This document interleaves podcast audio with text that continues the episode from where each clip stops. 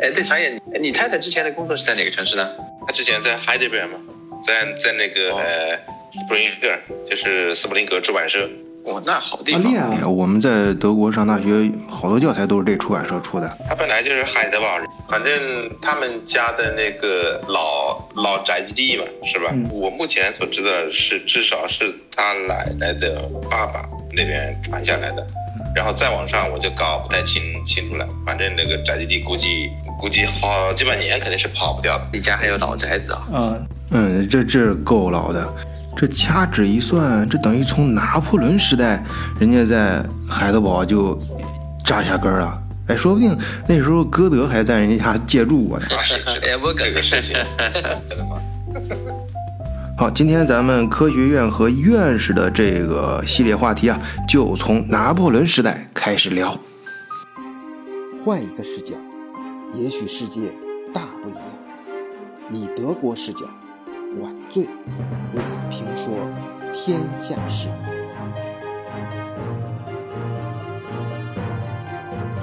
德国视角的朋友，大家好，我是晚醉。呃，是这么回事啊。本来我们哥仨呀，前几天啊，我们哥仨呀，就是就着院士这个热点话题，哎，跟大伙儿一块儿聊一聊这个法国、英国、嗯、德国、美国、俄罗斯这几个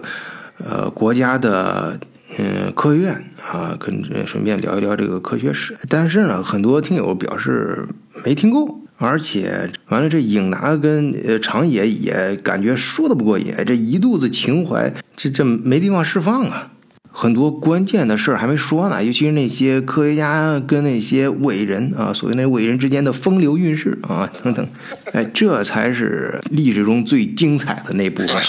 哎，就像咱群里面有个哥们儿呃发那帖子一样，就说这个啊北京饭局啊，这往往都是说到小道消息的时候，那才是哎整个饭局的高潮。哎，我不知道咱听友有没有这个记忆啊？我们，呃，咱们小时候学那个化学的时候，刚开始化学老师一般都会插播一段小道消息啊，就讲到氧气的时候，肯定会讲到一个大科学家啊，拉瓦锡。这个不是那个拿破仑时代人，当时拿破仑发迹之前啊，就法国比较乱嘛，就是马呃罗伯斯皮尔、马拉丹东什么那帮人，呃，法国大革命啊，这个砍人头跟割韭菜一样，很多人就包括当年当时的大科学家啊，像拉瓦锡这样的对人类极其重要的这样的伟人啊，科学家也难逃劫难啊，也被送上了断头台。但这哥们儿非常传奇啊，就是他临死的时候都不忘记搞科学实呃实验啊，就是上断头台的时候还跟自己的刽子手商量说这么着，我我死的时候啊，你你我咱们要试验一下这人死之后到底还有没有这个意识，所以我要有呢，我就眨眼睛，哎，你你你砍下我头之后，你你你你看着那头，你你数一下我眨了几次眼，呃，最后据说啊，那刽子手还真的数了一下，哎，他眨了十一次。哎，对了，常野，你化学学的怎么样？怎么我化学这个？不怎么样，啊 我化学还还真不怎么样。哎，你不不用紧张，你不用紧张。嗯、拉瓦锡砍头这事儿跟你没关系啊。哎，我这个事情，哎，这个故事我倒还记得，说是拉瓦锡嗯第一次把那个把那个火嘛，嗯哎，它的燃燃烧理论是有氧氧气跟一定的比例什么的，嗯然后混合起来，然然后就造成了燃烧的反应，好像是叫应该应该应该不是叫燃烧，叫什么？叫啊氧化反应。哎，对，这才像博士嘛！你不能讲科学，咱是讲科学，你不能搞得跟这个巫师讲法术啊。我这个事情，燃烧是一种极其剧烈的氧化反应，然后对它进行了定量性的研究嘛，嗯然后推翻了以前那种所谓的燃素理论，就是在他在他提出这个理论之前，化学界当时流传的一种所谓的燃素嘛，嗯燃烧的燃，然后然后那个素元素的素素就是，呃对，不不素就是那个吃素食的那个素，哎，这么说，我觉得拉瓦锡这哥们儿真的非常重要啊！他等于给人类重新定义了火，哎，就什么是火，火的本质是怎么回事儿？哎，就像那个爱因斯坦给人类重新定义了光，哎，光是怎么回事儿？哎，这看来人类还是离不开科学家啊！这科学家告诉咱们什么是火，什么是光。然后有了它的这个氧化理论的话，也可以制造出更多的那种燃烧反应嘛。比如说像我们以前看到的只是用木材或者是用那个纸嘛来引火嘛。嗯。但是你有了它的这个这个呃氧化理理论的话，你也可以促成这种金属的燃燃烧嘛，是吧？这个在以前是不可想象的。给给一块铝金属或者是一块镁金属，你也能够让它烧起来。嗯，对，是吧？你如果没有这个足够的理理论知识的话，你永远只能停留在加两加两块煤炭的才能烧的这种很原始的地步嘛。嗯，所以它它可以算是近代化学的开山祖师嘛。嗯，哎，这个是我个人的看看法。如果有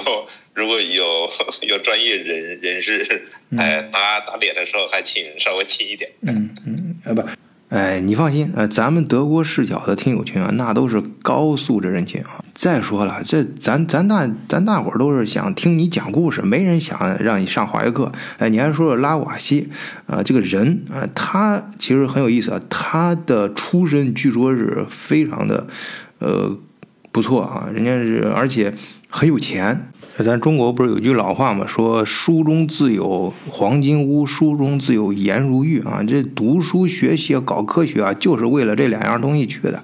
哎，但是人家拉瓦锡天生哎就有这个黄金屋，然后人家婚姻也非常走运啊。呃，拉瓦锡的太太啊是年轻貌美，而且多才多艺。呃，但是按说这样这样一个不愁吃穿的人啊，他他他怎么就被送上断头台了？哎，这这中间好像关系还挺复杂。你那个呃，长野博士，你这个跟大家用你这个化繁为简的这个功力啊，跟大家说道说道啊，把这事儿给说明白了。说到拉瓦锡及其夫人，还有马拉跟雅克大卫之间的故事。那可就有意思了。拉瓦锡的妻子十三岁的时候就跟拉瓦锡结了婚，然后拉瓦锡需要一个人来帮助自己进行科学研究，所以为了便于他的妻子帮他绘制化学试验所需要的插图，就给他请了一位著名的绘画老师，这个人就是雅克大卫。那么谁是雅克大卫呢？他就是那幅世界名画《马拉之死》的创作者。嗯，咱们中学课本上都看过这幅画啊。说到马拉之死，那就不得不谈一下他的主角马拉了。这哥们儿主业是街头革命家，副业是搞科学研究。马拉研究的科学方向是燃素说，他主张火焰是一种燃素。而拉瓦锡本人研究的是火焰是一种强烈的氧化反应，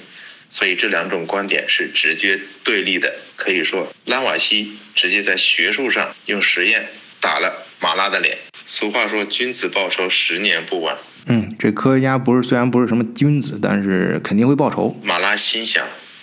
拉瓦锡，你这家伙不给我面子，直接怼了我的燃素说，看我以后怎么弄你！哎。风云变幻，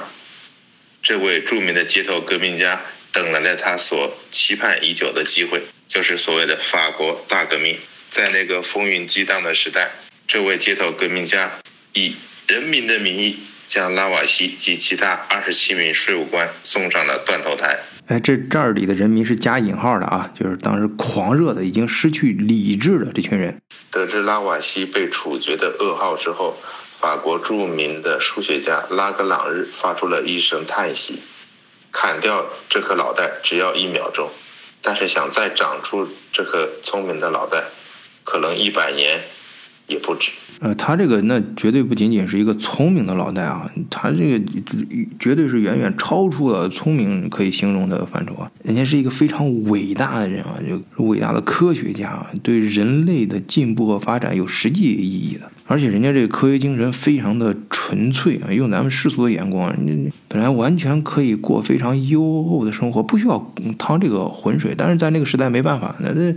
就惹惹上马拉这种人了，那你怎么办？哎，但是在那个风云交错啊，这个如火如荼的这个法国大革命时代，也有一些科学家，哎，人家能够左右。逢源，呃，不仅在这个大革命时代可以，呃，独善其身，而且继续搞科研究，而且而且这个呃，拿破仑上台之后，还能跟跟拿破仑也关系搞得非常好，哎，然后拿破仑倒台之后，人家继续横跳，哎，可以接着在这个新的复辟王朝也能混得风生水起，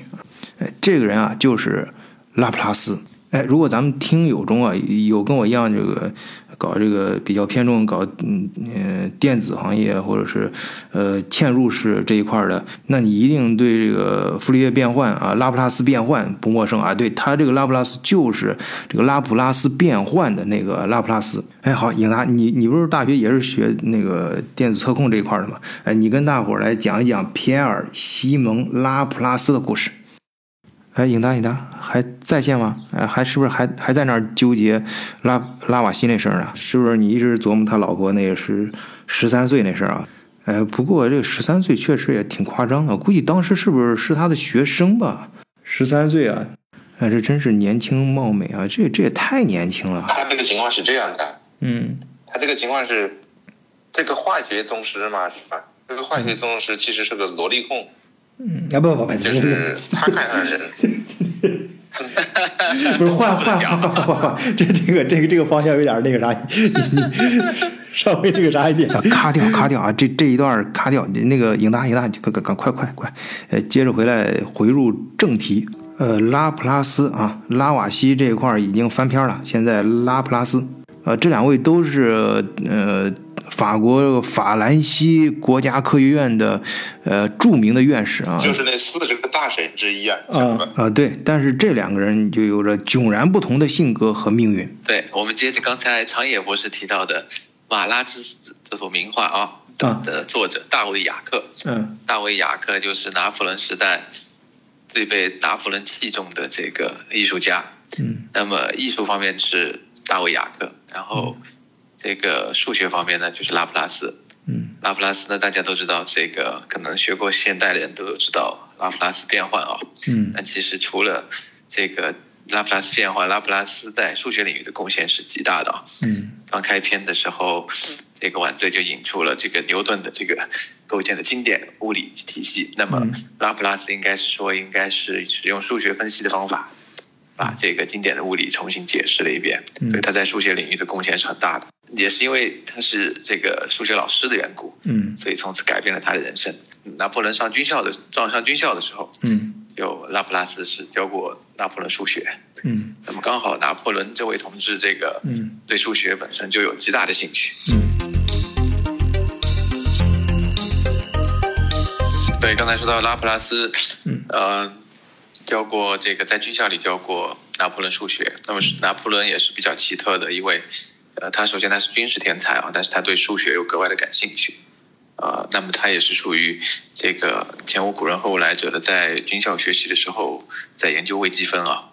这个这个事情也在法国被传为佳话啊，因为包括法国现在的这个军校里。不再学习微积分的啊，就是说，大家说起来都是止于拿破仑时代啊，军人还懂微积分，现代的当代的军人基本都不懂微积分，嗯，也不再学数学分析了啊。其实这个跟数学没有直接关系啊，但是就是说，拿破仑当时确实是，呃，热爱数学，然后包括大家可能也都听过什么。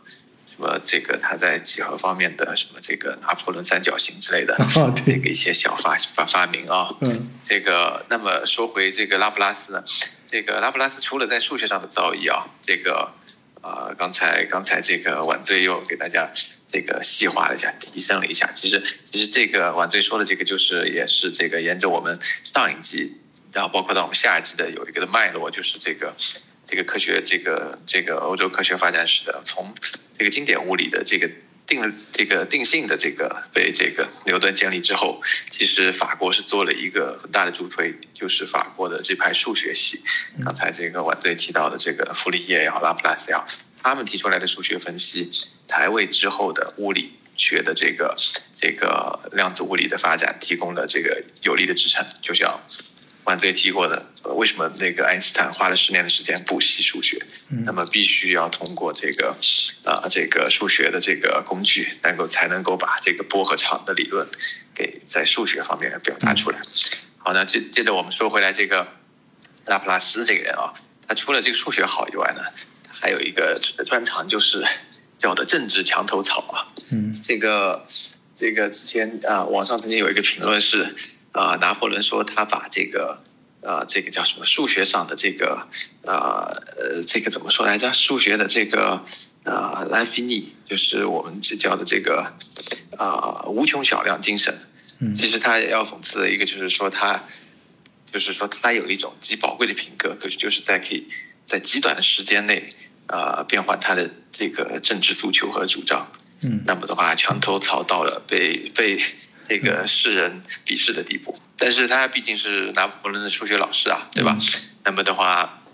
在这个五月革命之后。啊啊！当然，再补充一点，刚才这个先说这个拉普拉斯，他是一七四九年出生的，我们可以看到跟那个拉瓦锡完全就是同一个年代的人啊。呃，对他跟拉瓦锡还在一起一块儿工作过，就是在那个物业政变之前，啊，他们一起在研究室里面整出来那个比热容这个概念嘛。呃，比热容啊，就我在前面节目里是不是提到那个，呃，慕尼黑的那种白香肠的时候啊，都是用那种瓷罐来来来来煮这个香肠，就把瓷罐烧热了，水烧开之后把火关掉，然后因为这个瓷罐比较厚，它比热容比较大，然后用它的余热来把这个呃香肠给弄弄熟了，所以香肠弄出来比较嫩，呃，口感就比较好。然后他们那时候搞这个实验，其实人家是非常呃学术的啊，就是是是最早是化合物嘛，就化合物分解成不同元素的。的时候，它呃所需要的能量就等于这些元素呃形成该化合物时所释放出来的能量。哎，听到这儿的时候，可能好多听友就比较熟悉啊，呃，就好像似曾相似这个概念，确实啊，六十年之后，哎，这个呃这个概念，他们研究出来这这这个这个想法就就形成了一个定理，就叫就是咱们。就是现在很多听友估计脑子里面蹦出来那个能量守恒定律啊！你想那时候他跟呃拉瓦斯拉瓦锡一块工作，拉瓦锡都已经成名，那时候拉瓦锡已经是法兰西院院士了，所以他得靠拉瓦锡，他站拉瓦锡这儿，你拉瓦锡被送上断断头台，你可以想象拉瓦锡的政治立立场嘛？呃，所以他跟革命派什么的就不太对付的，他这个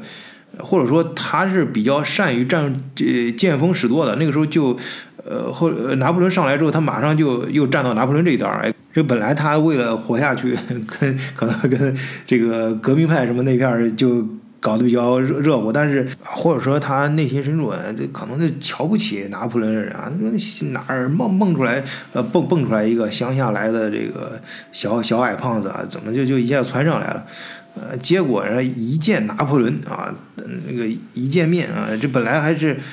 这个鄙视的，这个见面之后就马上。转转的非常快啊，就相见恨晚啊，相心呃一一见钟情，呃，然后马拿破仑，关键是拿破仑倒台之后，哎，这哥们儿，呃，人家跟这个复辟王朝也照样搞得也非常的热乎，哎，而且还呃晋升为法兰西院士啊，他这个来回来横横跳的能力很强啊，现在网上比较流行这个词横跳，啊，哎。永达还是你接着说吧。虽然这哥们儿横跳，来回横跳，你得有横跳那本事啊。就人家本来搞化学的什么的，哎，为了跟拿破仑走的比较近，早年人家硬是就开始教数学，嗯嗯，所以那么就是他是数学派啊。那么，但是他跟拿破仑走的就更近了啊。那么，在五月革命之后的话，他是被任命为内政部长。那么的话，这个权力可就大了啊。嗯，但是呢，虽然说他只做了应该是呃六六周吧，六周一个很短的一个这个内政部长，但是毕竟他是这个学术派出身，啊，在他任上也做了给法国做了一些啊这个学术方面的一些改革，这个包括法国最有名的那所军校啊，法国排名第一的军校啊，这个嗯，熟悉法国的朋友会听过，法国有所牛校叫做啊法国这个。综合理工大学，那么这是一所，就相当于它的地位在中国相当于清华的地位，但是呢，它不同的地方呢是它所它是一所军校，嗯，那么它这所学校呢，就是当初拿破仑创立它的时候呢，就是因为需拿破仑的理念就是说需要大量的这个顶尖的工程师，所以的话，他在这所学校里啊教授的呢，就是要要把这些数学、化学和物理的这个啊精髓。传授给这些工程师，让他们让他们通过图纸、通过设计、工程设计，然后转化为生产力，然后的话服务于他的军军事。所以的话，这一帮法国最出色的工程师，他们一直是军事编制，一直到今天啊，直到今天他们都还是从入学那天开始就可以领着军饷的。而且这个学校牛到什么地步？就是，啊，大家知道每年这个七月十四号法国国庆的时候，香榭丽舍大街会有这个游行啊。那么这所军校的这个学生的方阵是走在第一队，就是领队法国陆军方阵，就足见他在法国军事领域的，呃，是在法国的整个的地位。那么就是说，应该说法国的基本上最大的集团的老总，法国政界的领头的人都是这所学校毕业的。嗯，好吧，那么这这所学校就说这么多。那么接着说这个这个拉普拉斯啊，他虽然只做了这个六个星期啊，嗯，这个内政部长，但是我刚才提到他做了一些这个跟科学相关的改革，然后之后的话他就呃被封为这个呃贡特，就是法语的这个就是伯爵吧，然后呃再后来的话他做了这个我们上一届提过这个法兰西法兰西学院啊，就是这个 Institut Français 的这个院长。那么也是法国的这个学术界的这个最权威的了。嗯。那么所以的话，应该说拉普拉斯是在拿破仑时代的这个呃科技界的是这个最最最最最最尖峰的这个。嗯。那么刚才刚才提这个呃整个时代啊，就是我们说这个拉瓦锡和拉普拉斯都是拿破仑时代的这个科学家。嗯。那么我我觉得这个还要再啊在这个。赞一下这个拿破仑的科学精神啊，就是啊，大家知道这个拿破仑在啊，在他整个的这个成长成长史上啊，他是军事天才，但是的话，我们提到他对数学感兴趣，呃，那么同时就是他特别爱惜这个科技人才，嗯，他的这个两次远征啊，第一次到意大利出征意大利，他每次到了这个攻攻城略地之后。他这个不不但不去这个打杀，而是反而要去拉拢当地的这种啊，这个这种学这个叫什么学院派这种科学家。那么的话，就是要把他们收编旗下。对他来说，这是非常重要的一个征服的一个一个一个步骤。嗯。那么到等到他再一次出征埃及的时候的话，那就更加的这个夸张了。他当时本来是打仗去的啊，是去出征打仗的。他随行。带了一队一票这个科科科技随从啊，嗯，啊，这个我看文献上是说一百五十到两百人，就是其中就是主要就是科学家和这个研究人员，嗯，那么所以这个呃大家可以想见他的在他的概念里面，我是出去打仗的，但是我是带着科学家去把当地的这个啊这个科技的领域的这个成果也要掠夺回来，嗯，那么当然除了这个科技了，大家也知道这个就拿破仑。这个的这个征服，对法国来说是应该说法国的这个啊，这个叫什么？怎么说呢？这个呃，时尚的这个最高峰吧。嗯，所以大家比如说大家到这个对这个石，你是不是想说那个石身人面像那个胡夫金金字塔的脸不是鼻子被轰掉了一一块吗？就是他他。鼻子不是少一块，就当时是法军干的，对啊，对法军，他当时拿不出那么个，他们就是说明，其实当然这个是一件很很毁坏文文物、很很粗暴的行为啊，但是可以说明就是和你刚刚说那个就就相互吻合了嘛，就是说拿不出他们他出去远征，你你在咱们凡人的眼里面看，咱们平常老百姓就觉得这不就是一个帝王想打更多的地盘嘛。呃，但是在人家拿破仑这种伟人的视野里，那不一样，那跟咱凡夫俗子的视角是完全不同的。你的眼里是凡人的战争啊，是这个呃军阀割据，是这个帝王之间的领土纷争。人家眼睛里那是文明之战，呃，人家出征之那征服的未知开发的地地域，不是仅仅的土地啊，更多的是。呃，开发未知文明，人家带着大批的科学家什么的去，而是要发现新的文明啊，这个就有点像咱中国说那啥格局啊。拿破仑这种人，人家的格局跟咱这平常人是不一样。那这个呢，我就想一个这个，对，刚才刚才差到这个，呃，拿破仑的这个探索精神啊，这一点的话，我自己有一个呃体会，是因为我去过拿破仑的这个故乡啊，嗯，在法国那最南面那小岛，叫做科西嘉岛，嗯，那么呃这个。他们这个岛啊，其实它之前最早的时候，就是在他们那个年代是属于意大利那个圭亚那王国。嗯，那么所以就比拿破仑更早一些的这个哥伦布啊，也是他们老一个老家的。嗯，他们那个圭亚那这个王国，当时应该是当当时那个时候世界上这个航行就是造船最发达的地方，所以的话，他们有这种去探索世界的这种啊族族族性吧，就是说，所以从哥伦布开始，发现美洲大陆，拿破仑也有同样的这样的兴趣啊。拿破仑当当时带着上万的大军，